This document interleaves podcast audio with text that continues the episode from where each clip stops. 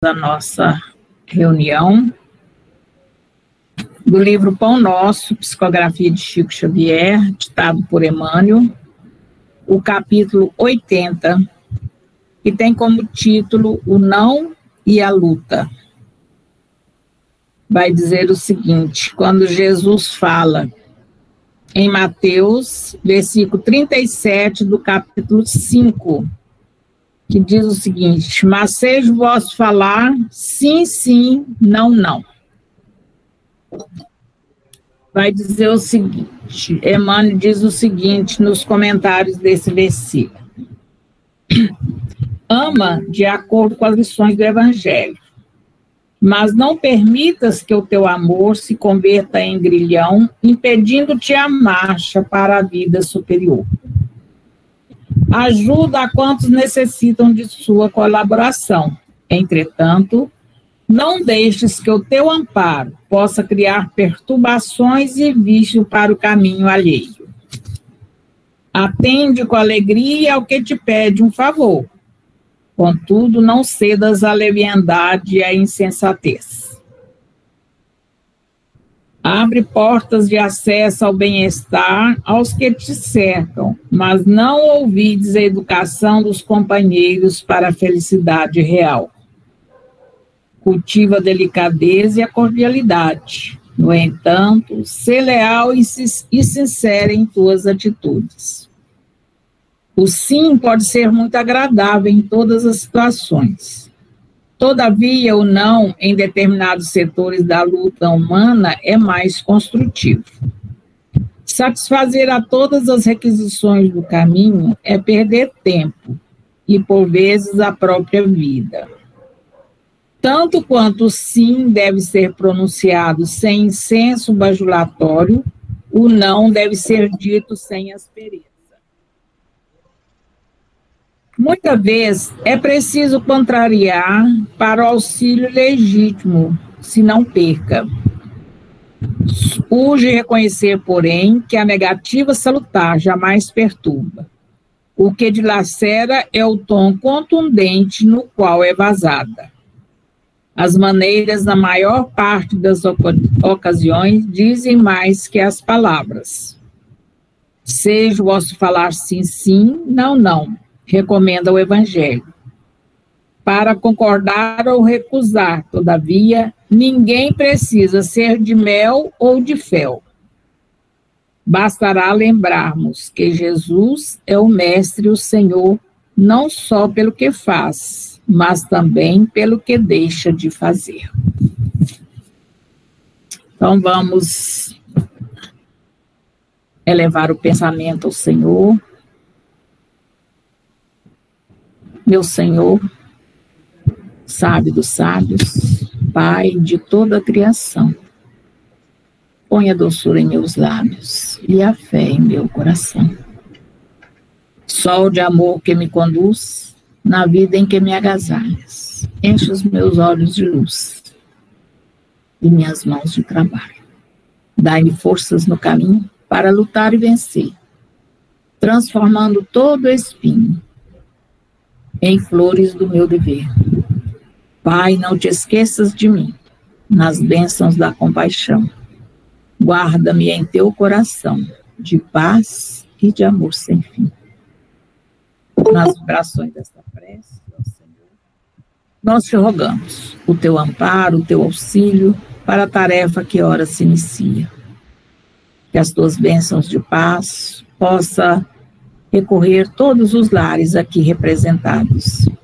E aquele Senhor que, porventura, aqui não puderam estar, mas estão sempre ligados a essa tarefa.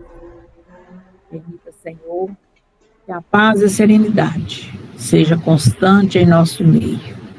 Abençoa, Senhor, a Casa Francisco de Assis, para que ela continue sendo um local de esclarecimento, de ajuda, de compaixão e principalmente de estudo do Evangelho e da doutrina de Jesus. Abençoa-nos, ó Pai. Abençoa todo o nosso Brasil.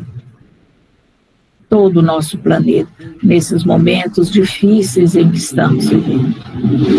Senhor, nós te pedimos pelos governantes, por aqueles responsáveis por todas as atividades de ajuda ao povo brasileiro e a todos os terráqueos.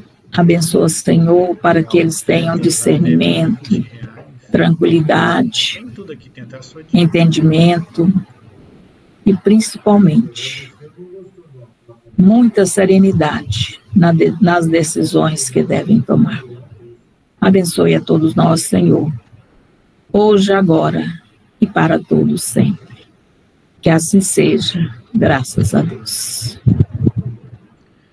É, eu achei o aplicativo do Boa noite a todos, aqueles que eu ainda não dei o boa noite. Vamos passar a palavra para o Marcelo e vai falar para nós hoje sobre João Batista, o precursor. Todos podem participar quando quiser, fazer perguntas. Se quiser fazer pelo chat, pode fazer. Se quiser abrir o microfone, fazer pergunta, colocação, estejam à vontade, né, Marcelo? Fica à vontade, Marcelo, até às 21 horas.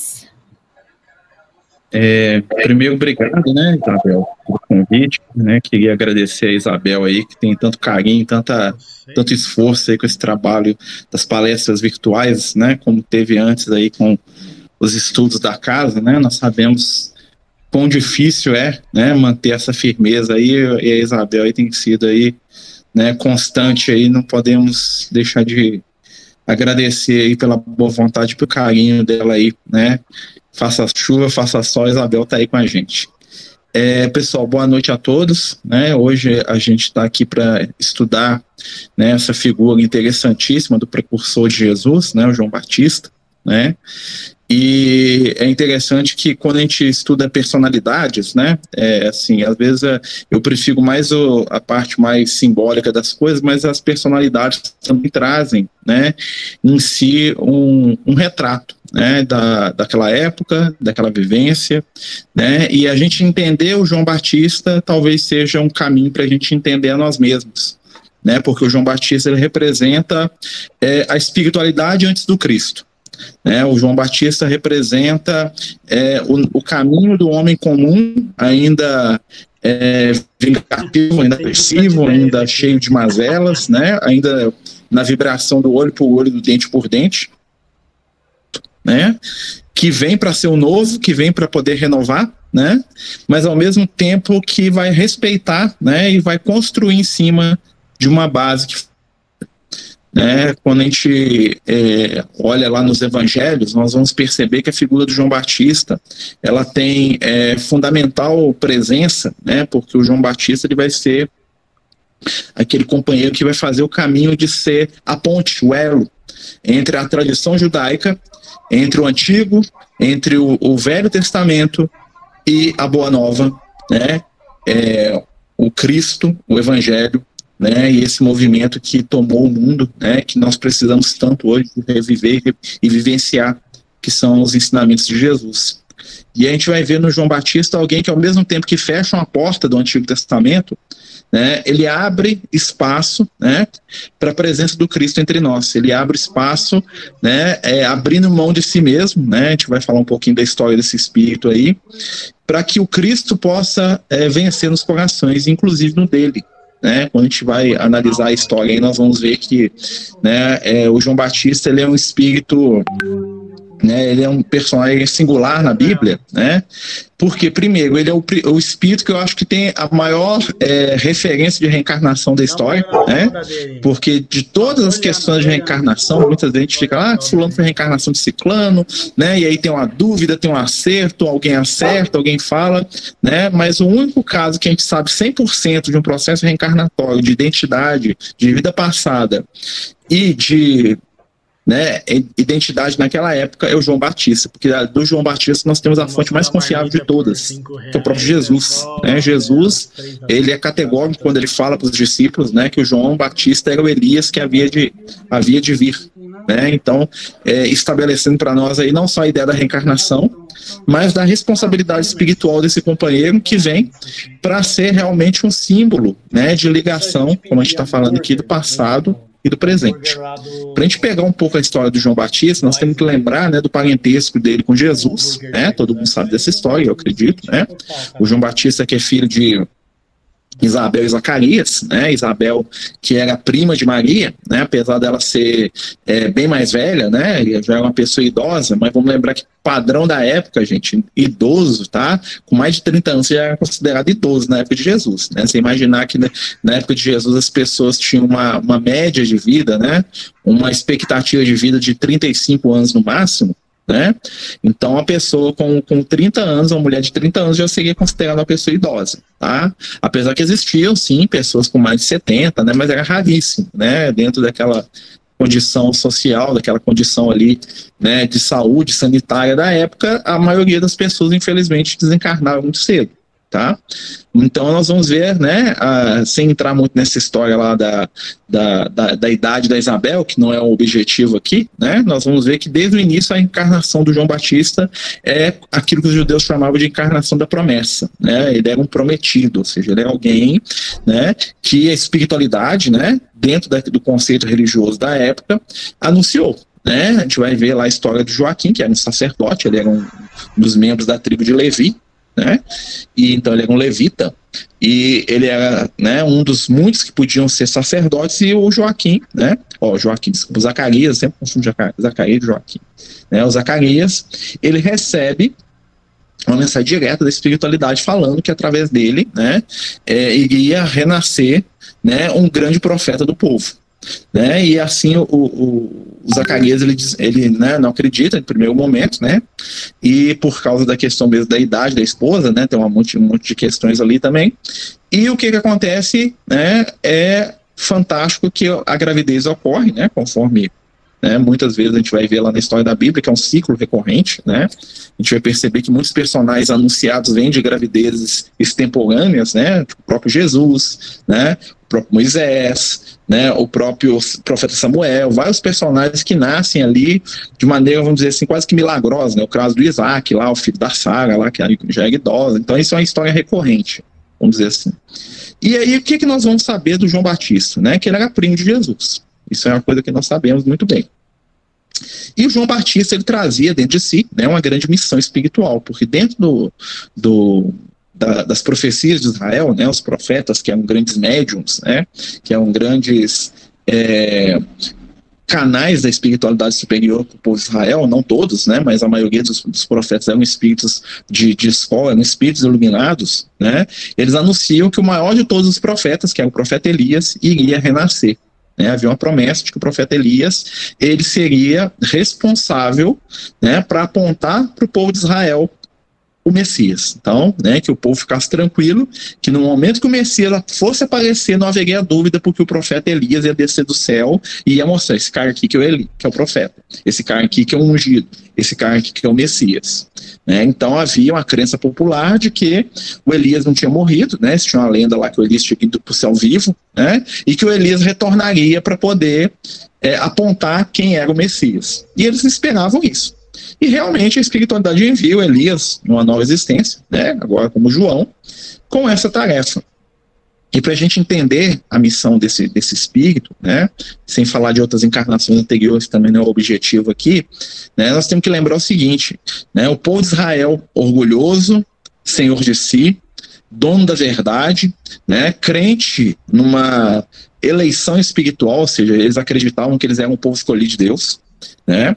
E eles recebem o maior profeta da sua história reencarnado, que traz em si né, todo um peso espiritual, e um peso espiritual de alguém que conviveu com aquele povo, né, durante toda a sua história espiritual, né, porque esse espírito, que é o João Batista, ele teve presente em momentos chaves do povo de Israel.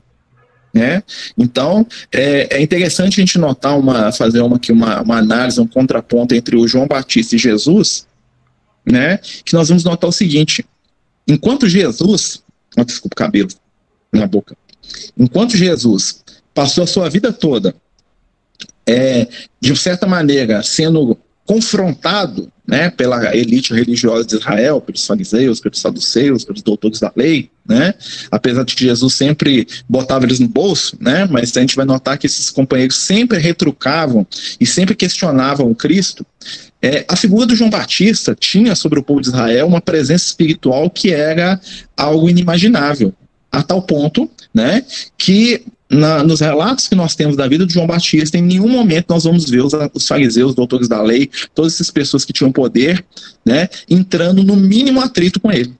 Né? A palavra do João Batista tinha um peso para aquele povo, dado a ligação histórica que ele tem com o povo de Israel, né, que se a gente for analisar, era muito mais profunda para eles do que a do Cristo. Mas não no sentido certo, porque a palavra do João Batista se traduzia no poder do medo, da violência, né? E Jesus vai falar isso, que até o João, o reino dos céus era tomado pela violência. O que, que Jesus está querendo dizer? O João Batista é o cara que quando eles olhavam para ele, eles tinham medo. Jesus, ele veio inspirar pelo amor. E o trabalho do amor é diferente do trabalho do medo. Né? E talvez por isso os dois ali tiveram é, que um desaparecer para o outro poder crescer. Né? E nós vamos ver o João Batista, que a gente sabe da história dele, né? Ele, ele tinha essa ligação, né, com os levitas, ou seja, ele tinha uma ligação com a estrutura sacerdotal, né, por causa do pai dele, né, diferente de Jesus, que era né, um judeu, né, um descendente da tribo de Judá, o João Batista, ele, por parte de pai, né, ele era levita, ou seja, ele tinha acesso ao templo, ao estudo, às escrituras, né, ao Torá, né, de maneira mais, vamos dizer assim, aprofundada, né, o João Batista, né, pelo que a gente sabe aí por, né, por obras mediúnicas aí confiáveis, inclusive do Chico, né, ele teve contato muito grande com a ordem essênia, né, os essênios, né, muitas das práticas do João Batista levam tá? A, a Ordem Essênia, que era um terceiro grupo religioso que tinha o hábito de batizar, né? Até te falar um pouco disso, né? Porque muita gente fala João Batista, né? Por que ele chamava João Batista? Na verdade, João o que batizava, né? Porque ele tinha o hábito de batizar as pessoas. Tá? Então Batista não é o sobrenome dele, igual muita gente fala assim, é Jesus Cristo, né? Acha que Cristo é o sobrenome de Jesus, né? Cristo é um título, né? É uma palavra, ó, ó passando né? Cristo é uma palavra em grego que quer dizer Messias, quer dizer ungido. Né? Só que o grego, como é o inglês da época, então acabou pegando esse nome Cristo, tá, gente? Mas Jesus em vida nunca foi chamado de Cristo por ninguém. Até porque, né, na, na terra dessa palavra era uma palavra estrangeira, tá? E muita gente acha que o sobrenome de Jesus é Jesus Cristo, ou Jesus de Nazaré, né? Então era muito comum naquela época as pessoas adotarem ou serem chamadas pela região de onde eles vieram. Por isso nós temos lá Paulo de Tarso, Jesus de Nazaré, Maria de Magdala, Maria de Nazaré, né, que é tipo assim, fulano que veio do lugar tal, né? E o João Batista exatamente por quê? Porque era o João e ele batizava, então ele tinha um apelido de Batista, ele era, né, ele era João ou Batista, né, vamos lembrar aqui, gente, que tem dois João, João na Bíblia, né? tem esse, o João Batista, que é o primo de Jesus, e tem o João o Evangelista, que nessa época é um rapazinho de mais ou menos 16 para 17 anos, que era um dos apóstolos de Jesus, apesar dos dois Joões se conhecerem, tá, em temperamento, em ação, em vivência, em espiritualidade, eram dois espíritos totalmente diferentes tá bom? O João é um ser muito mais elevado, porque a gente sabe, né? E o João Batista já é um espírito mais aferrado àquelas tradições ali da, da lei de Moisés. Muita gente confunde um com o outro. Quem escreveu os evangelhos, quem escreveu o Apocalipse, aquela coisa toda, foi o João Evangelista. Até ele tem esse nome exatamente porque, né? É o apelido que ele recebeu porque ele escreveu o evangelho, para diferenciar um do outro. Tá? Então, o João Batista, o que, qual que era a missão do João Batista? Era preparar o caminho de Jesus no plano físico. Né? João, o que, que o João tinha que fazer? Ele tinha que entregar o povo de Israel para Jesus. Né? Então esse espírito ele tinha uma missão espiritual, né? já que ele era, vamos dizer assim, o guia espiritual de Israel encarnado, né? de certa forma, né? É, esse espírito ele tinha a missão de pegar o povo de Israel, porque ele começa o povo de Israel, né? Isso aí, a gente estudando aí, né? A gente vai perceber algumas relações aí espirituais desse espírito lá do passado, desde Abraão, né? E a gente vai ver a história espiritual desse espírito, né? E o que que acontece? Nós vamos pegar esse espírito que começa lá, que é a primeira encarnação dele, tá? Aí eu já estou entrando aqui na, né, na minha visão da coisa, tá, gente? A primeira encarnação desse espírito no povo de Israel foi como Abraão, né? Então é o mesmo Abraão. Né? Depois Abraão retorna como José do Egito, né? E depois o José do Egito arruma aquela encrenca toda e a espiritualidade manda ele resolver no Egito, ele volta como Moisés, né? E aí depois ele volta como Elias e depois como o João Batista, tá? Aí, ah, mas Jesus viu João Batista e Elias Depois nós vamos entrar nessa história aí, tá? É outra, outro caso, tá bom? Então, o que que acontece? Esse espírito, ele tinha um peso espiritual muito grande. Então, era justo que ele, né, meio que entregasse o trabalho para Jesus. Falasse, oh, mestre, construir esse povo aqui, né, para você, aos trancos e barrancos, acertando e errando, né, toma aqui o que é teu. Essa é a missão, né, do, do João Batista, entregar para Jesus. Né, é levar o, as conquistas do Antigo Testamento, dos, por isso que Jesus fala que com João Batista terminam né, os profetas e né, termina os, o, o, a, a lei. A lei e os profetas vão até o João Batista, porque ele representa realmente a lei e os profetas. Tá bom? Né? Mas a gente está falando aqui, gente, qualquer dúvida é só perguntar, tá, gente? Porque eu estou querendo ser menos biógrafo e mais, vamos dizer assim, da importância desse espírito. Né? E nós vamos ver o seguinte, né? Como que era a época quando João Batista chega na Terra? Né? Muito parecida com a nossa aqui. Né? No sentido, vamos dizer assim, político da coisa. Nós vamos pegar o povo de Israel dividido, né? invadido por, pelo Império Romano, né? o povo de Israel dominado, coisa que eles achavam né, extremamente é, difícil de lidar, né? Porque, para dizer o mínimo. E nós vamos ver que o povo de Israel estava dividido entre um grupo que apoiava o controle romano, que era a casta sacerdotal, e um grupo de revolucionários que queria botar o povo para quebrar, para destruir tudo, para revoltar contra os romanos, que era um movimento zelota. Né? Até tinha discípulo de Jesus que era zelote. Tá? E aí o que que acontece? Nesse momento, né, tava, a espiritualidade estava preparando o planeta Terra. Se for ler lá no livro Caminho da Luz, né, nós vamos ver que, apesar, né, o Emmanuel fala que é interessante. O Emmanuel, quando ele escreve no Caminho da Luz, nós vamos ver que é a visão do romano, né, porque o Emmanuel era romano naquela época, né. Então o Emmanuel fala assim, nós estávamos vivendo o momento da paz de Augusto, né, o imperador romano Augusto, né, que era o imperador quando Jesus e quando João Batista nasceram, né, o imperador Augusto que é caracterizado por um momento de paz, né? Porque o Império Romano tinha dominado todo mundo, então tinha uma guerra, né? Todo mundo era escravo do mesmo, do mesmo império, né? Do ponto de vista do Emmanuel, é interessante como é que isso influencia até a escrita do, do, do companheiro, né? E é interessante porque é o ponto de vista de um romano, né? O Emmanuel é, é um romano, né? Ele fala assim que é o momento da paz de Augusto, né? A humanidade ali, do mundo conhecido debaixo ali do poder do Império Romano, né? Então ali não tinha mais guerra, os romanos tinham pacificado tudo, né? Esse é o ponto de vista do Emmanuel, que era um senador romano na época, tá? E ele escreve meio assim, né? Ele vê a coisa pelo ponto positivo. Realmente, a gente tem que buscar o ponto positivo, né? Mas qual é o ponto de vista do judeu? O ponto de vista judeu já era totalmente diferente. Né? Essa paz que o Emmanuel via para os judeus era o quê? Uma escravidão, né? era um domínio de um estrangeiro, né? era uma humilhação constante. Né? Para o povo de Israel era um estado de humilhação espiritual que, que eles estavam passando. Não tinha nada de paz romana para eles, não. Era uma paz que eles estavam engolindo à força. Né? Porque tinham, é, era assim, eles estavam em paz porque o Império Romano estava com o pé na cabeça deles. Era isso que eles entendiam. Né? Do ponto de vista deles, eles estavam no pior momento da história. Tá? Do ponto de vista dos romanos, não, tá paz, equilíbrio, né? Todo mundo debaixo da paz romana, né? Então são duas visões diferentes da mesma situação, né? Como nós estamos vivendo aqui hoje. Né? Quem que estava certo? Né? O Emmanuel? De certa maneira, sim, porque o Emmanuel estava percebendo aquilo por um prisma superior, ele estava olhando aqui do ponto de vista positivo. E é um ambiente propício para o Cristo encarnar. Tanto é que ele fala isso lá no Caminho da Luz, né? Que aquele ambiente facilitou a presença do Cristo, claro que ia facilitar. Né? Mas do ponto de vista do judeu, nós também temos que ter uma certa compreensão para aquele povo, né? Um povo orgulhoso, né? Um povo difícil e que não suportava ser servo, apesar de, escravizar os outros também, mas eles não gostavam, né? Então estavam ali sendo constrangidos pela dor. E nesse momento, o que, é que eles estavam mais esperando? A chegada do Messias, né? Que o que, que é o Messias do ponto de vista dos judeus, gente? Messias era aquele ser que ia vir para trazer o que? A bênção de Deus para eles. E bênção para os judeus até hoje, né? E isso é uma coisa para a gente poder refletir. É o que? Riqueza, saúde, né? E família tranquila. Isso é bênção. Prosperidade material, prosperidade financeira e saúde. Isso é bênção do ponto de vista. Então, quem era o Messias esperado? Né? Alguém que ia ser um rei poderoso, que ia trazer riqueza, poder, né? E que ia colocar Israel no lugar de um direito deles. Ou seja, eles esperavam o Messias que ia vir destruir o Império Romano e colocar Israel no lugar do Império Romano, né? Para os judeus não tinha nada errado com a paz romana, desde que fossem eles que estivessem eh, impondo a paz para o resto do mundo. Ou seja, eles queriam ser Roma. Eles queriam estar no lugar de Roma, eles não queriam paz com ninguém, não. Eles queriam dominar. E para eles o Messias era isso. Né? Imagina quando chega Jesus. O choque. O que, que o pessoal ia falar? Esse cara não é o Messias, não. Não, você quer amar o próximo? Não, nós queremos promessa de, do rei Davi lá, o Senhor jogando é, chuva de granizo de fogo na cabeça do faraó. É isso que, né?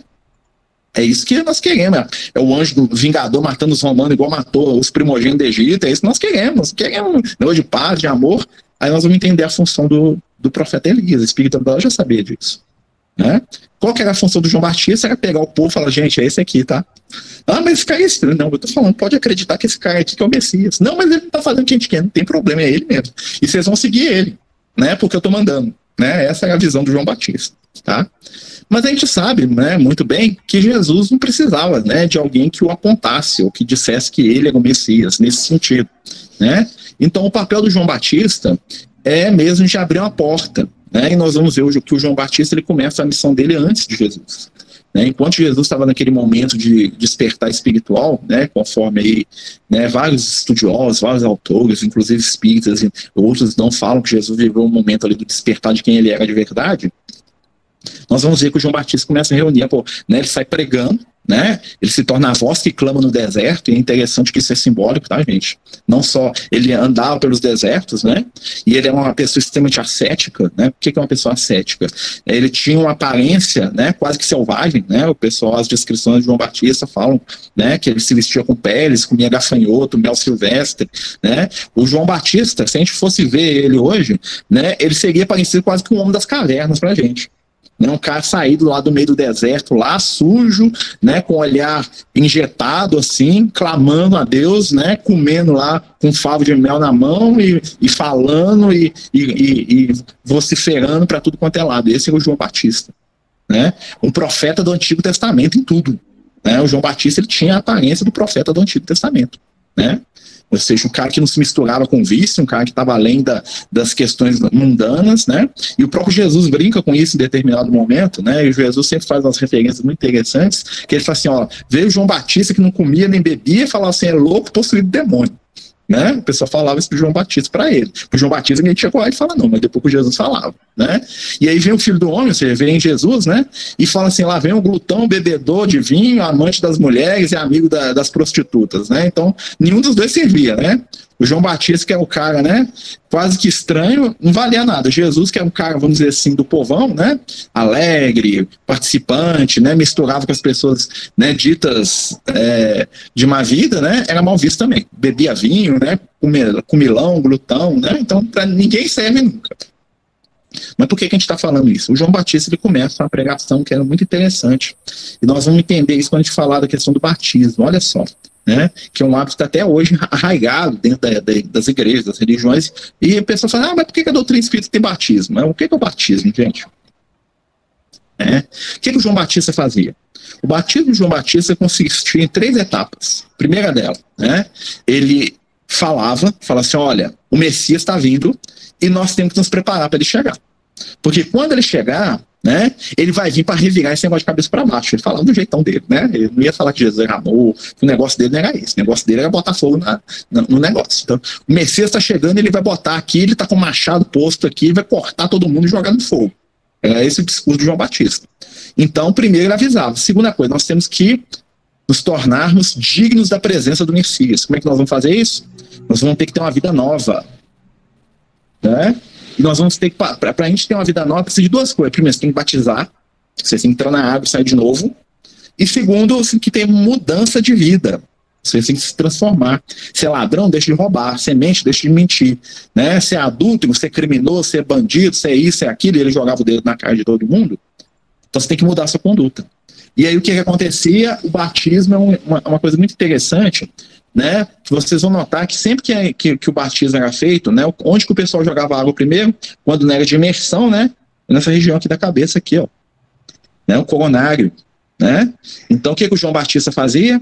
Ele trabalhava a consciência da pessoa, falava assim, você tem que arrepender, né? Tanto é que os doutores da lei, os fariseus, eles iam ser batizados pelo João, eles iam lá, entravam na fila lá, né, ele parava lá do, do, lá do Rio Jordão, né, que era mais quase que um córrego gigante, tá, gente, é uma coisa, né, mergulhar no Rio Jordão de só em pouquíssimos lugares, porque é um trem meio bem agreste mesmo, né, não é aquela coisa cinematográfica que a gente vê no filme às vezes, é uma coisa muito mais agreste, né? E aí o que acontecia? Os fariseus, o doutor da lei, os líderes todos estavam na fila. E o João Batista, em vez de contemporizar com eles, falou: o que vocês estão fazendo aqui? Vocês são filhos do diabo, vocês são filhos, né? E descia lendo os caras. Os mesmos que não aguentavam. É, uma palavra que Jesus falava é que ia matar Jesus, quando João Batista os acusava de tudo e contra tudo, na frente do povo, ficavam caladinhos. Né? Então eles ficavam calados. Né? E aí nós vamos entender essa questão que você falou, não tinha pecado, né? O objetivo do batismo é resolver questão de pecado. O objetivo do batismo é o quê? É abrir a porta para a pessoa se transformar. Então o que o João Batista fazia? Ó, vou te batizar aqui, ó. Né?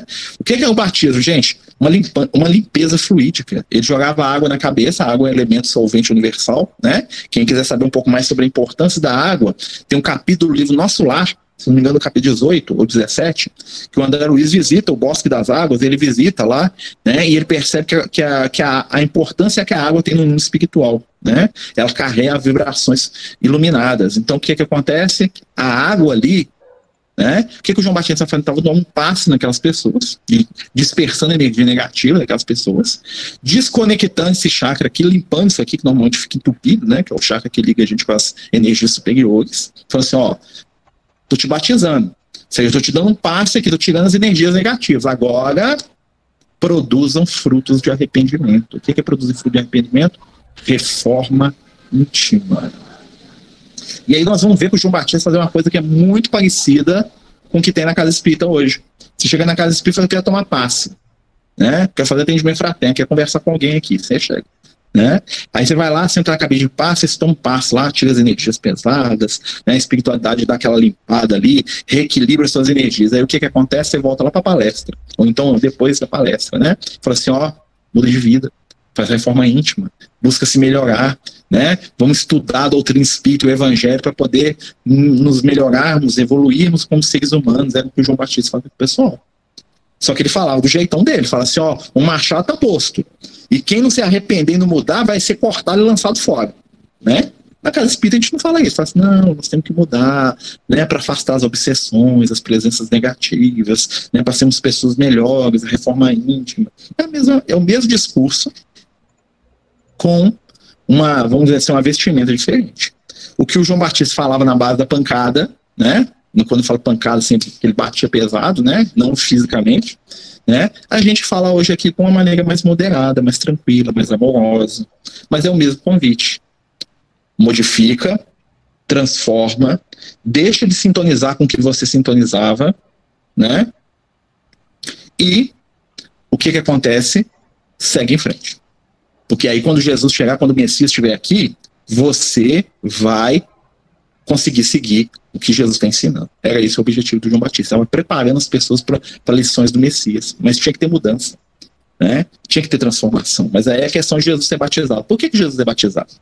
Jesus é batizado simplesmente porque ele quer ser igual a todo mundo. Né? Nós temos que lembrar né, que na doutrina espírita a gente sabe, né, respondendo essas questões do batismo de Jesus, é, o conceito de pecado que a gente tem da igreja católica, essas coisas, pecado original, a doutrina espírita não tem esse conceito cada um de nós é responsável pelo que faz. Eu não sou culpado pelo pecado de um pretenso antepassado meu, que é uma figura lendária, que é Adão e Eva, que comeu uma maçã lá.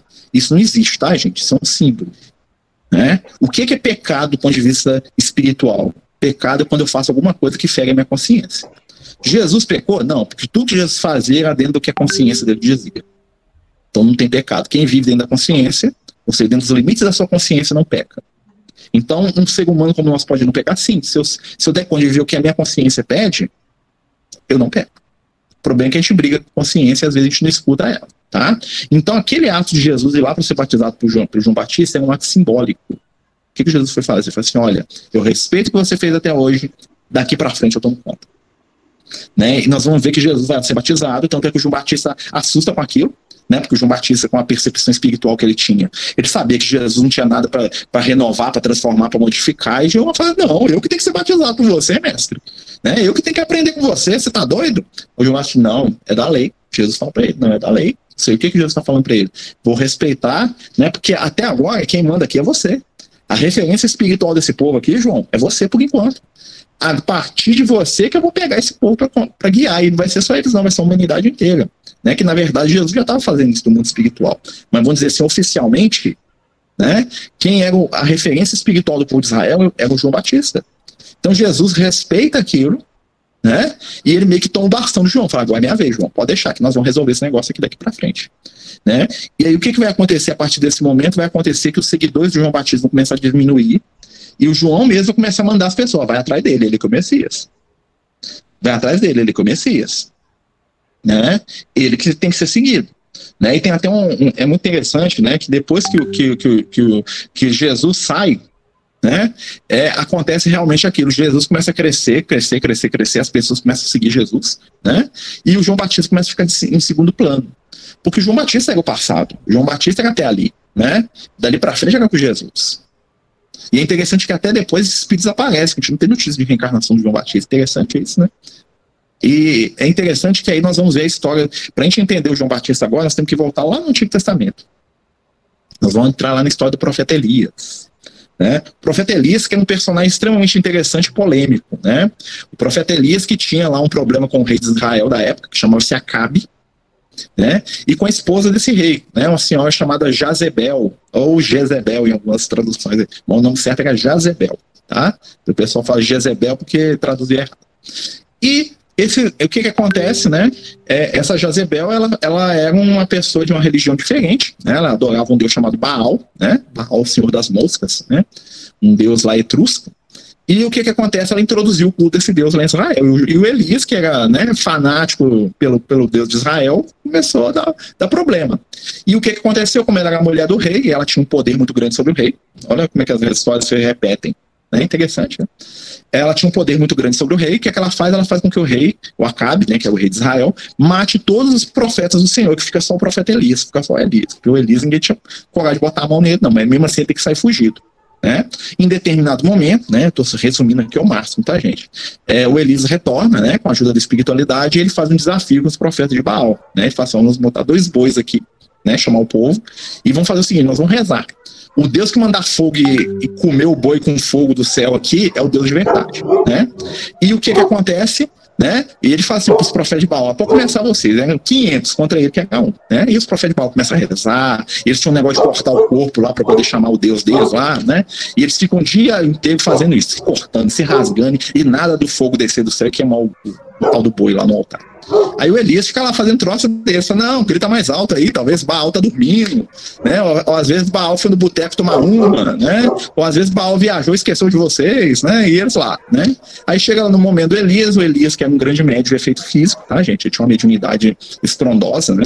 O que, que ele faz? Ele faz uma prece lá e ele bota fogo naquele negócio lá com a vibração espiritual dele. Né, com a mediunidade de efeito físico dele o que, que o Elias faz? Ele tem uma vitória cachapante, né? Tipo assim, ó, Deus que eu acredito existe, o Deus dele é mentira. O que, que o Elias faz? Ele fala assim, ó, tudo bem, gente, vocês viram que o meu Deus é real, então vamos fazer o seguinte, mata todo mundo, passa todo mundo na espada, né? E mata mais de 400, né? É, se não me engano, 480 aqui, profetas de Baal. Todos são mortos debaixo dos olhos de Elias. Manda cortar a cabeça de todo mundo. Né? Ele se torna responsável espiritual, lembra, né, gente? Que a gente planta, a gente colhe, né? O que, é que acontece? Assim como Elias reencarna como João Batista, né?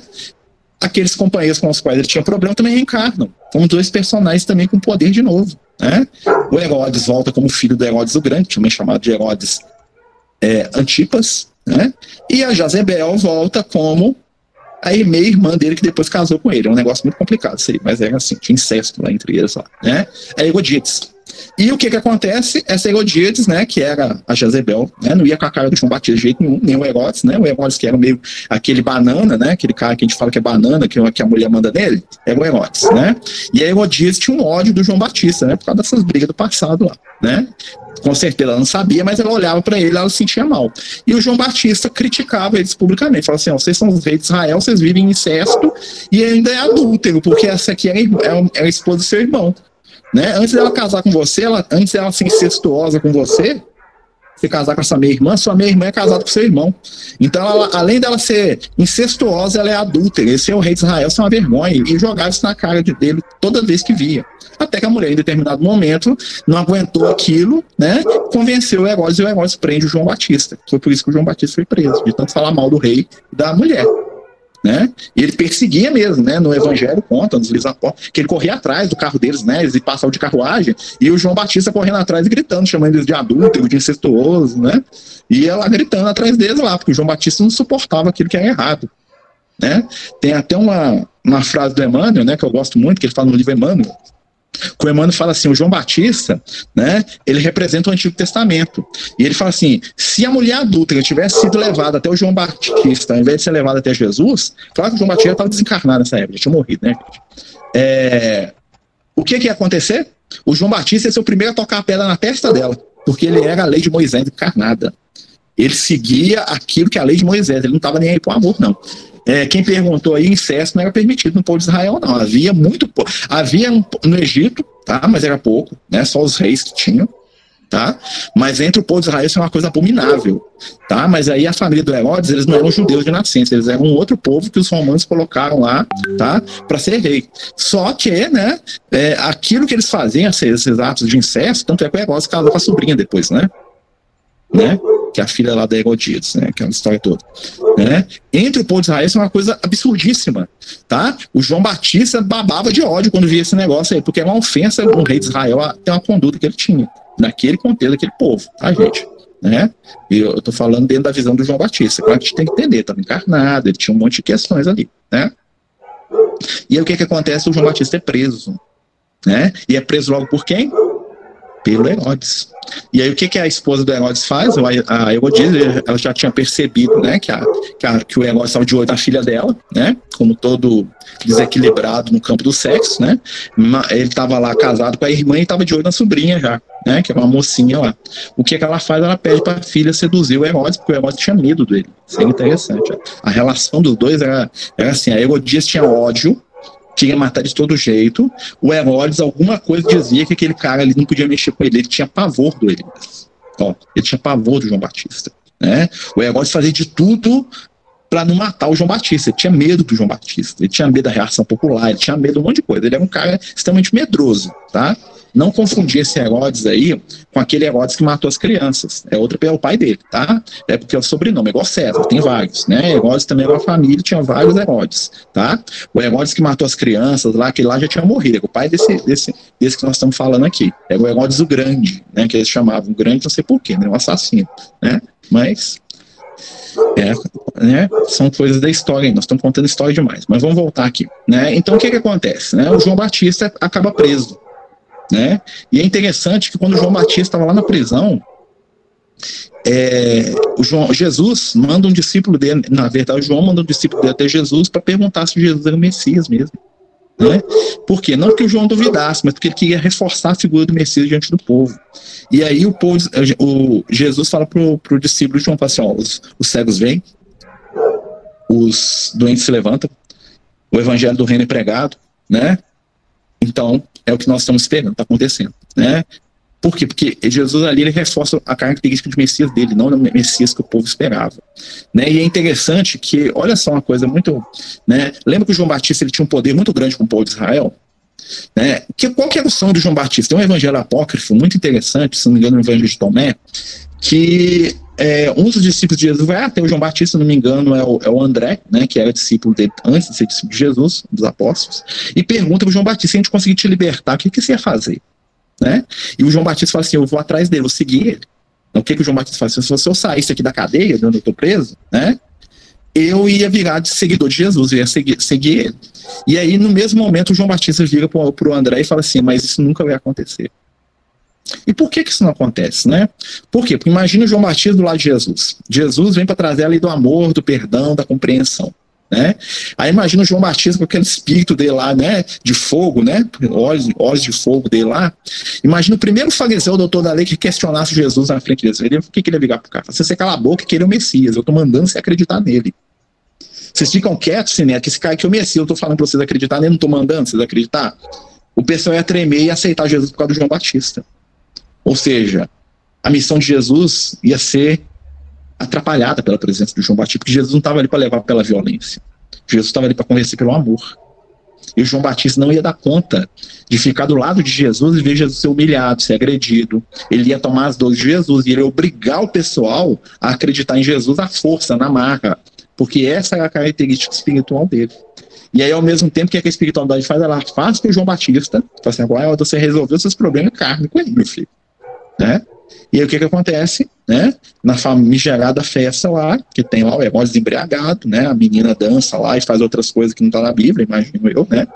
O Herodes promete que ele faria qualquer coisa para ela. Aí ela fala assim, ó, eu quero a cabeça do João Batista na bandeja. Lembra lá dos profetas de Baal lá que foram assassinados lá, né? Quase 400 anos antes? E o, o Herodes, com muito medo, com muita dó, com muito sofrimento, manda matar o João Batista. Por quê? Porque, né, senão ele ia ficar mais desmoralizado ainda. Já era mandado pela mulher, já era mandado pela sobrinha. Né? Se ele tivesse prometido uma coisa e não fizesse, aí que ele ia perder toda a moral dele. Ele vai lá e manda matar o João Batista. E é quando esse grande espírito, né, ele desencarna. E é interessante que o João Batista ele fala uma frase muito interessante, né, porque a história espiritual do João Batista ela é, é uma história de uma redenção que está num nível, gente, que às vezes a gente não para para pensar, porque ele é um espírito que ele sempre foi poderoso, ele sempre foi famoso, ele sempre foi líder, ele sempre foi, vamos dizer assim, o personagem principal da história. E esse espírito tinha um grande problema com a vaidade, né, com, a, com orgulho, com arrogância. Uma das últimas frases que ele fala, né, os discípulos dele lá com ele, lá, ele na cadeia, né, os discípulos dele falam assim, mas esse Jesus está parecendo mais que você, mestre. E ele fala a frase que, na minha opinião, é a frase da redenção espiritual dele que ele fala assim: importa que eu diminua e que ele cresça. Quando a gente vê o João Batista falando isso ali naquele contexto né, de reino de Israel com Jesus ali do lado, a gente não percebe o peso que tem essa frase.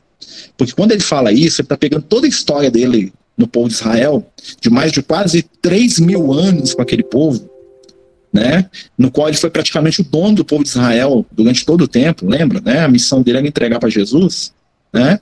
E o que, que ele fala assim? Fala assim: ó, importa que eu suma dessa história, agora chegou a minha hora, passar a bola para frente. E isso para alguém, né? É, como nós, né, que é um espírito ainda voltado para as questões é, da paixão humana, é difícil. Né? E aí nós vamos ver uma referência que Jesus faz a ele que ajuda a gente a se entender. Né? Vocês vão notar que em determinado momento Jesus fala assim para os discípulos, até quando eles estão conversando sobre João Batista. Se pergunta assim, mas mestre, né? Não fala que o Elias tinha que vir, como é que o Messias? Né? Os discípulos dão uma cutucada em Jesus. Fala assim, mas seu Messias? Jesus fala assim, né? Não o Messias que eles esperavam, mas Jesus é o Messias. E eles falam, mas nós não estamos entendendo, mestre, porque lá na Bíblia, lá no, no, na, no Torá, nos livros da lei, fala, né? Os profetas a, a, falam que quando o Messias viesse, Elias estaria aí. Cadê o Elias? Não apareceu esse Elias, né? E aí o que, que Jesus fala assim? Em verdade vos digo que Elias já veio e não o reconheceram. Antes fizeram dele aquilo que desejaram. E aí fala que os discípulos entenderam que Jesus estava falando do João Batista. Olha que interessante, né? João Batista, Jesus não fala categoricamente, Elias é o João Batista, ele não fala isso, né? Mas ele joga a semente aos discípulos, apesar da, da limitação intelectiva que a maioria deles tinha, eles entenderam, estou falando do João Batista. E aí Jesus continua e fala assim, em verdade vos digo, dos nascidos de mulher, nenhum é maior do que João. Né? Mas o que é nascido de mulher? Né? Se a gente for analisar Jesus, ele tinha uma, uma, uma didática muito interessante. Ele usava simbolismos que os judeus entendiam, que às vezes para a gente é meio viajado. Né? Então, o que é nascido de mulher? Né? É, Jesus usa três termos, e João Batista também usa. Né? Ele chama o povo ignorante de raça de víboras. Lembra? É, próprio Jesus fala isso, o João Batista fala isso mais de uma vez. Raça de víboras, quem nos ensinou a fugir né, do machado que está posto. Né? Jesus chama o povo de raça de víboras. Né? Em determinado momento, Jesus chama, fala dos nascidos de mulher. E Jesus referia a si mesmo como filho do homem. Olha que interessante. Víbora, mulher, homem. Olha, Jesus trabalha esses três conceitos. Lá no Antigo Testamento, o que, que nós temos? A serpente, a Eva e o Adão. É um símbolo. Jesus está reciclando um símbolo que é comum para eles. O que, é, o que, que são a raça de víboras? Víbora, serpente, é um símbolo distinto. Quando Jesus fala assim, raça de víboras, quando João Batista fala raça de víboras, apesar da agressividade, né? O que, que ele está dizendo? aqueles que ainda são dominados pelos seus instintos. A humanidade. Aí, ó. Né? A humanidade que ainda é dominada pelos seus instintos. E quem são os nascidos de mulher que o Cristo se refere? Os nascidos de mulher são aqueles que são dominados pela mulher. O que é mulher na Bíblia? Mulher é o símbolo da emoção, sentimento. Né? E aí ele fala assim: dos nascidos de mulher, ou seja, daqueles que são dominados pelas suas emoções, o João Batista é um. Né? E aí nós vamos ver o comportamento e a personalidade de João Batista, nós vamos perceber realmente. João Batista é um nascido de mulher, ou seja, totalmente passional, totalmente desequilibrado emotivamente, né? Lembra? João Batista era capaz de sair gritando e xingando o outro no meio da rua, como ele era capaz de batizar e tentar salvar todo mundo. Né? Ou seja, João Batista era alguém que era dominado o tempo todo pelas suas emoções. Né? O João Batista é o exemplo da segunda revelação, porque a primeira revelação, né, é o que? Era a lei de Moisés. A lei de Moisés existe para disciplinar instinto. Não pode, não pode, não pode, não pode, não faz, não faz, não faz, não faz. Não, é para controlar instinto. A segunda revelação, que é o Cristo, que é o João Batista, que ele precisa dela, é o que é a lei do amor. É ensinar a não ser apaixonado, ensinar a amar. E qual é a terceira revelação? A fé raciocinada, a doutrina espírita. E Jesus é o que? O filho do homem, o homem é razão. Jesus é o que vem depois disso tudo. Né? Olha só como é que isso tudo encaixa, né? Então, assim, a primeira, a segunda, a terceira revelação. O João Batista é o cara que estava saindo, ele estava saindo do primitivismo e entrando na, nos filhos de mulher, nos nascidos de mulher. Então ele é um espírito totalmente apaixonado, dominado pelas emoções, né? Capaz, te amo, e te odeio, né? né? Defendo a Deus, mas mando matar todo mundo depois, também morro por causa disso depois, por causa da sou vítima da paixão e sou apaixonado. Né? O João Batista é bem o símbolo do que nós somos. Né? E olha que dos de mulher ele está melhor, né? Segundo Cristo. Ou seja, ele já está numa condição que está melhor do que a maioria de nós. Então, o que, que o João Batista? É alguém que era dominado pelos seus sentimentos, pelas suas emoções. Jesus, ele era muito emotivo e muito sentimental, mas o sentimento do Cristo não o dominava. Quem dominava ali era a razão, né? O sentimento era a força motriz. Jesus era movido pelo amor, pela caridade, pela bondade dele, né? Mas Jesus nunca era controlado por elas. A diferença, o João Batista não, ele era movido e era controlado. Isso é ser nascido de mulher. Né? É ser, ser dominado pelas suas emoções da mulher interna, né? Porque na Bíblia a mulher representa o sentimento e o homem representa a razão. Não quer dizer que todo homem né, biologicamente é racional. Existe muito homem que é totalmente racional. E nem que toda mulher é sentimento, e sim, né, que favorece isso. Né, mas é o homem e a mulher dentro da gente. O meu lado mulher é o meu sentimento, o meu lado homem é a minha razão. E o meu lado instinto é a minha serpente, tá tudo aqui dentro. Não tá do lado de fora. Né? O João Batista representa essa luta. No João Batista predominava o quê? A mulher. Ou seja, ele é um escravo dos próprios sentimentos dele, das emoções. Né? E quando ele fala assim, importa que eu diminua para ele crescer, foi quando ele controlou as emoções dele, controlou a vaidade, o egoísmo. Foi quando ele encontrou a redenção espiritual dele. Foi o momento maior da vida dele, foi esse. E a gente passa às vezes batido, a gente acha que é o momento do batismo, a gente acha que foi quando ele sacrificou e cortaram a cabeça dele, não. Foi quando ele percebeu o papel dele diante do Cristo, que era o papel de um precursor, é o papel de um colaborador que estava ali para preparar o terreno para Jesus. E que ele tinha que sair de cena, né? Porque não era adequado ele ficar do lado de Jesus naquele momento, que Jesus precisava tomar conta do cenário. Não que Jesus fosse fazer isso com ele do lado, claro, né, gente? Jesus é Jesus, né? Mas, né, ele foi, vamos dizer assim, convidado pela espiritualidade, dá licença, é que agora é a vez de Jesus. E ele entendeu isso muito bem e não se revoltou, aceitou, falou, não, é realmente, é a vez dele. Eu vim aqui, tudo que eu fiz é para ele, né? Aos trancos e barrancos, aos erros e acertos, né? É, agora que chegou o dono da casa, eu estou feliz, né? Agora que chegou o noivo, né, usando a, a, a linguagem bíblica, eu estou feliz, né? Quem perguntou aí sobre a questão do, do, do Elias aí da reencarnação, né? É, existem muitas respostas teológicas. Então, quando eu não quero acreditar em reencarnação, fala assim: ah, ele tinha o poder do Elias, ele representava o Elias. Né? Quem quer acreditar, né? Nós não estamos aqui para forçar conceito né, para quem não quer aceitar. Né? Sem contar que isso seria uma arrogância muito grande da nossa parte, nos acharmos dono da verdade. Né? O que nós falamos aqui é o ponto de vista da doutrina espírita, né? respeitando o ponto de vista da igreja evangélica, da igreja católica, mas não é o nosso. Né? É igual a questão do batismo, do pecado, né? São conceitos que para eles têm uma visão diferente da, da, que tem dentro da doutrina espírita. Né? A nossa função aqui é explicar dentro da visão espírita, né, que o batismo nada mais é do que do que um ritual que a igreja criou, né, que representava algo que eles nem sabem mais o que, que é. Que na verdade João Batista estava promovendo uma limpeza ali energética na pessoa que é muito parecida com quem está no passe. Então a gente pode imaginar que toda vez que você está tomando um passe é a mesma, é a mesma coisa. Né? É o mesmo ritual? Não, ele nunca vai ser. Tá?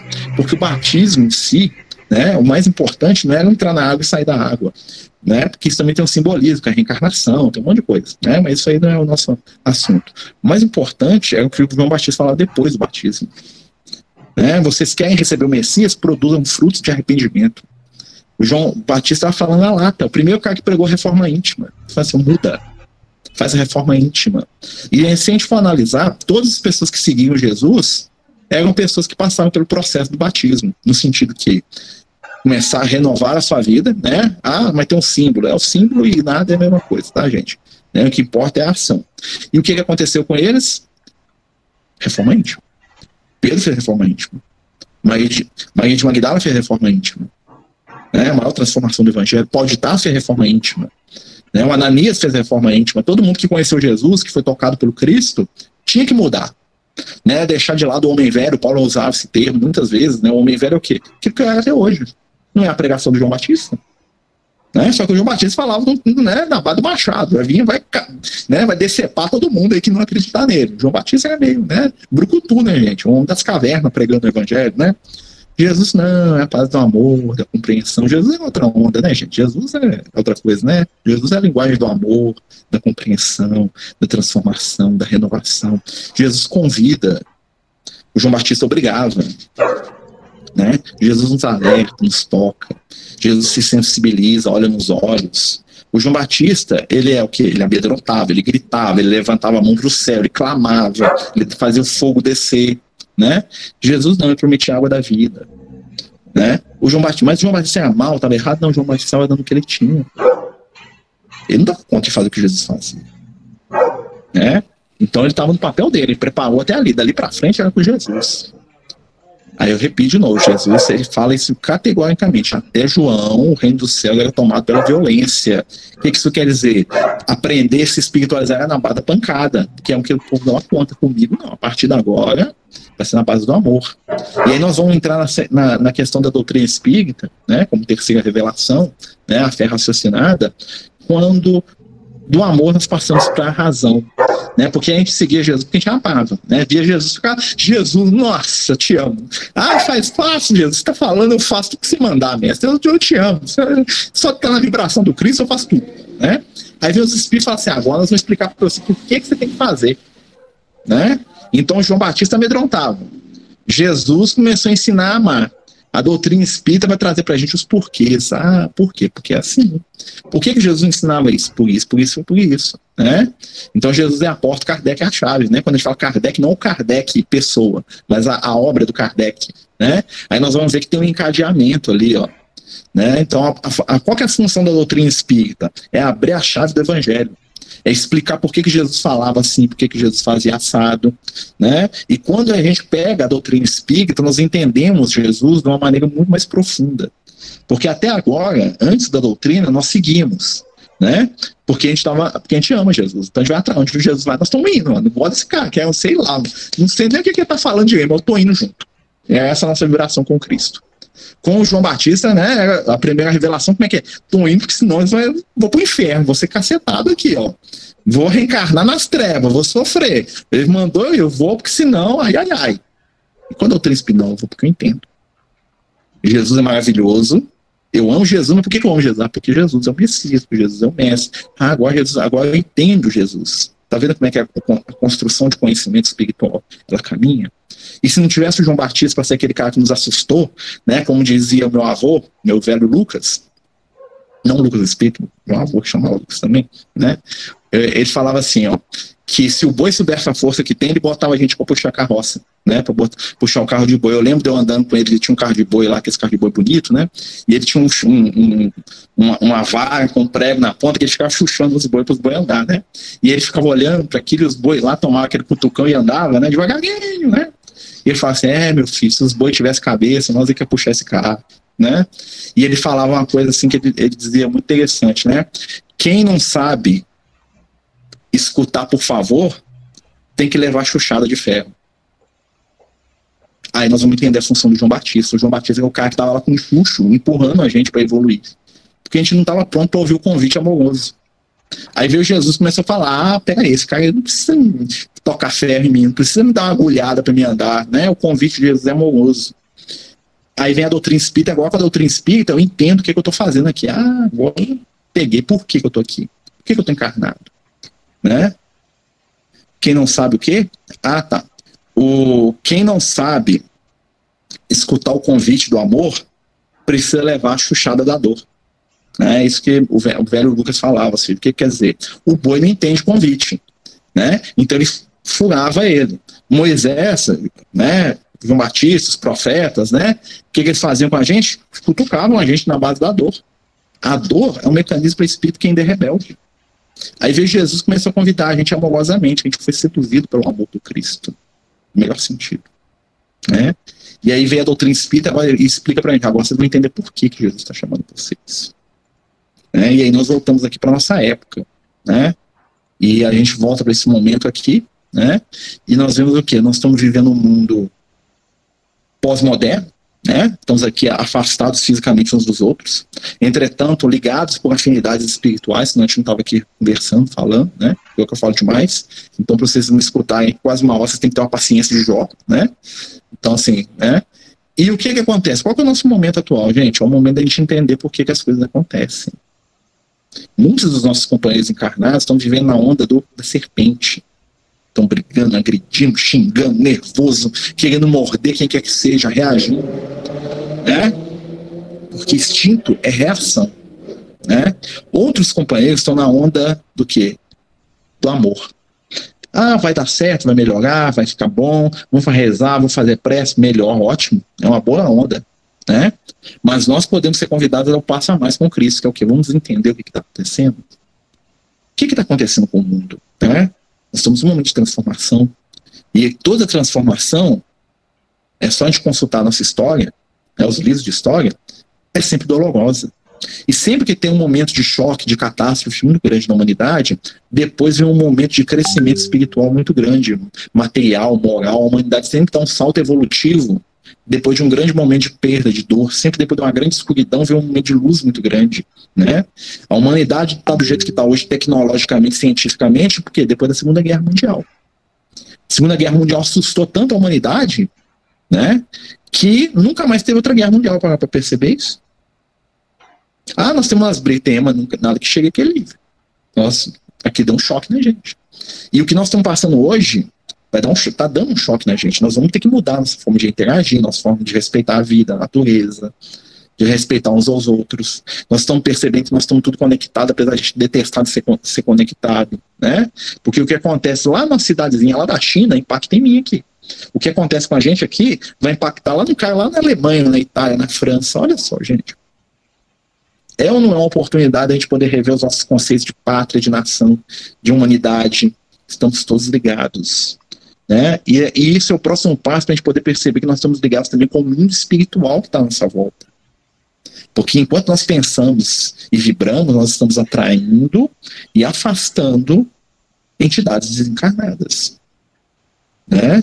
E aí nós vamos lembrar lá da, fa da fala do, do João Batista, que serve para a gente hoje. Eis que ele está à porta e bate, e com o machado às suas mãos, eis que ele cortará todo galho que não der fruto e vai lançá-lo no fogo. O João Batista é meio assustador, né? Mas o que, que ele estava querendo dizer? Né? A mudança na nossa porta. E ela pode vir de maneira dolorosa. O João Batista ele enxergava a coisa por esse prisma, né? Da dor. Né? O galho que não der fruto vai ser cortado. Cortado e ser jogado fora, o que, que é o fogo? Fogo é renovação, né? Nós somos renovados pela dor, pelo fogo. Nós já estamos sendo. Então, né, vamos aprender com esse espírito a diminuir para que Jesus cresça. Acho que a maior lição de João Batista é essa frase: importa que eu diminua para que ele cresça. Então, quando a gente falar brigar por política, por religião, por que, que for, vamos lembrar: quem tem que ganhar, quem tem que crescer é o Cristo no nosso coração. O meu ego, a minha vaidade, o meu eu, o meu orgulho, né, esse aqui que me acompanha há muito tempo, nós temos que buscar diminuir. Né? Porque importa que o Cristo cresça dentro de nós e que o nosso eu diminua. Se a gente fizer isso, nós vamos sair dessas pandemias, dessa prova que nós estamos vivendo, muito melhores. Porque essa é a vontade do mais alto. Guardando a fé, esperança, boa vontade. Né, pessoal? Tem um minuto para acabar aqui, né? É, claro que não dá para falar tudo, né, desse personagem fantástico, o João Batista, né, muito mal visto pela, né, pelas pessoas às vezes, porque é, é um incompreendido, né, porque é, é difícil mesmo, você está do lado do Cristo, né, Jesus do seu lado, você sendo você mesmo, você vai né, destacar negativamente. Pode botar qualquer um de nós do lado de Jesus lá que nós vamos ficar feio pra caramba na fita, né? Então o João Batista deu esse azar, né? Ou deu essa sorte, né? Porque ele cresceu ali. Né? Então eu queria, só para a gente terminar, né? Agradecer a todos vocês que participaram aqui com a gente, né? É, antes de passar a palavra para Isabel para o Ricardo, né? Queria mais uma vez, né? Agradecer a Isabel pelo trabalho que ela tem feito aqui, né, no grupo de estudo Francis de Assis. Queria agradecer aqui diante de todos vocês aqui, né, é, essa companheira, né, que a gente tem aí com, maior admiração, né? Não concordo com tudo da Isabela, sabe? Nós não concordamos em tudo, né? Nós já até brigamos já, né? Mas, mas eu tenho uma grande admiração pela Isabel, é a disciplina, a postura que ela tem, e ela é, e ela é uma pessoa autêntica, no sentido que, né? É, ela se propôs a fazer esse trabalho, ela tem feito esse trabalho mais de um ano, né? E ela está aqui, ó, faça chuva, faça sol. Queria agradecer demais a Isabel, né? Agradecer não só pelo, pelo trabalho que ela faz aqui no departamento, no, nos, nos, estudos, como também o trabalho que ela fez lá com a gente na assistência social, né? Espero que ela volte para assistência social, né? Precisando da Isabel lá com as mães, tá? Vou chorar aqui com você, tá? Mas assim, é, de coração, tá, Isabel? Eu queria te agradecer aqui diante de todos, né? E assim, eu acho que é, esse trabalho das, dos estudos do Francis de Assis não ter ido para frente, senão, claro que muita gente ajuda, claro, né? Mas você tem sido aí a mão firme aí nesse, nesse trabalho. De coração, queria te agradecer e pedir a Jesus para te abençoar e te iluminar por tudo que você tem feito aí, né? Sabendo que você já engoliu muito sapo, né? E muitos sapos grandes, né? E, mas é isso mesmo, esse é o caminho de quem quer seguir Jesus, tá? Eu queria colocar aqui mais uma vez o meu respeito, né? A minha gratidão, tá? E pedir a Jesus para te abençoar muito, né? Tô te falando de coração aqui diante de todo mundo, né? Só podemos te agradecer, viu, Isabel? De coração mesmo. Só posso te agradecer e te pedir perdão por qualquer bobagem, que o Marcelo fala muito bobagem também. Quem fala demais tem esse risco, tá? Mas é de coração, tá bom? Muito obrigado mesmo por tudo que você tem feito aí, por toda a sua boa vontade, pelo seu carinho. Tá certo? Gente, é isso. Desculpa passar do horário aí, mas tem coisas que a gente tem que falar. Né? Agradeço. agradeço. Eu que agradeço a oportunidade que eu tive de trabalho, de crescimento, mas chega uma hora que a gente tem que entregar o bastão, né? O Alan vai fazer a, o encerramento, porque nas próximas reuniões será ele o responsável. Alan, é com você. Tá. É, só para aproveitar, emendar as palavras do Marcelo, eu tenho um amor muito grande pela Isabel. Eu estou aqui hoje porque o primeiro sorriso que me acolheu de uma maneira encantadora e impossível de resistir foi a Isabel não tinha ninguém, eu estava procurando uma atividade específica que eu gostava muito de trabalhar, eu entrei na casa de Francisco de Assis, o primeiro sorriso que iluminou meu caminho foi Isabel. Então, só reforço as palavras do Marcelo, é realmente uma pessoa que nós amamos e gostamos muito. Se eu estou aqui hoje participando desse momento tão belo, é, sim, muita gratidão pela Isabel e pelo carinho que ela me acolheu lá nos meus primeiros dias de Francisco de Assis. Vamos então encerrar a reunião, convidando a todos, agora no mês de abril, nós vamos ter a campanha de estímulo ao estudo do livro Ação e Reação. Nós estamos fazendo a divulgação nas redes sociais, você já tem acompanhado e contamos com a presença de todos, lembrando que vai ser numa segunda-feira agora, a partir de abril, o estudo, a campanha de estímulo ao estudo, e, é, e a partir de então as reuniões também nós vamos retornar ela para as segundas-feiras. Vamos elevar o nosso pensamento a Deus e a Jesus. Agradecer por essa oportunidade de estarmos reunidos. Que o lar de cada um que esteve conosco nessa noite, em particular, possa ser imensamente iluminado e que essa luz possa não apenas permanecer nesses lares, mas se espalhar como fogos de artifício, de amor, de esperança, para este nosso país em particular que tanto necessita desse amor. Que nós sejamos como aquele jovem que deu o pouco que tinha, mas que nas mãos de Jesus virou muito. Portanto, que sejamos todos nós abençoados e que o nosso amor possa se espalhar a todos aqueles que necessitam. Que tua paz, divino Mestre, permaneça conosco hoje e sempre. Que assim seja, graças a Deus. Bom, obrigado, gente. Uma boa noite a todos. Obrigado, Marcelo. E até o nosso, outra oportunidade, se Deus quiser.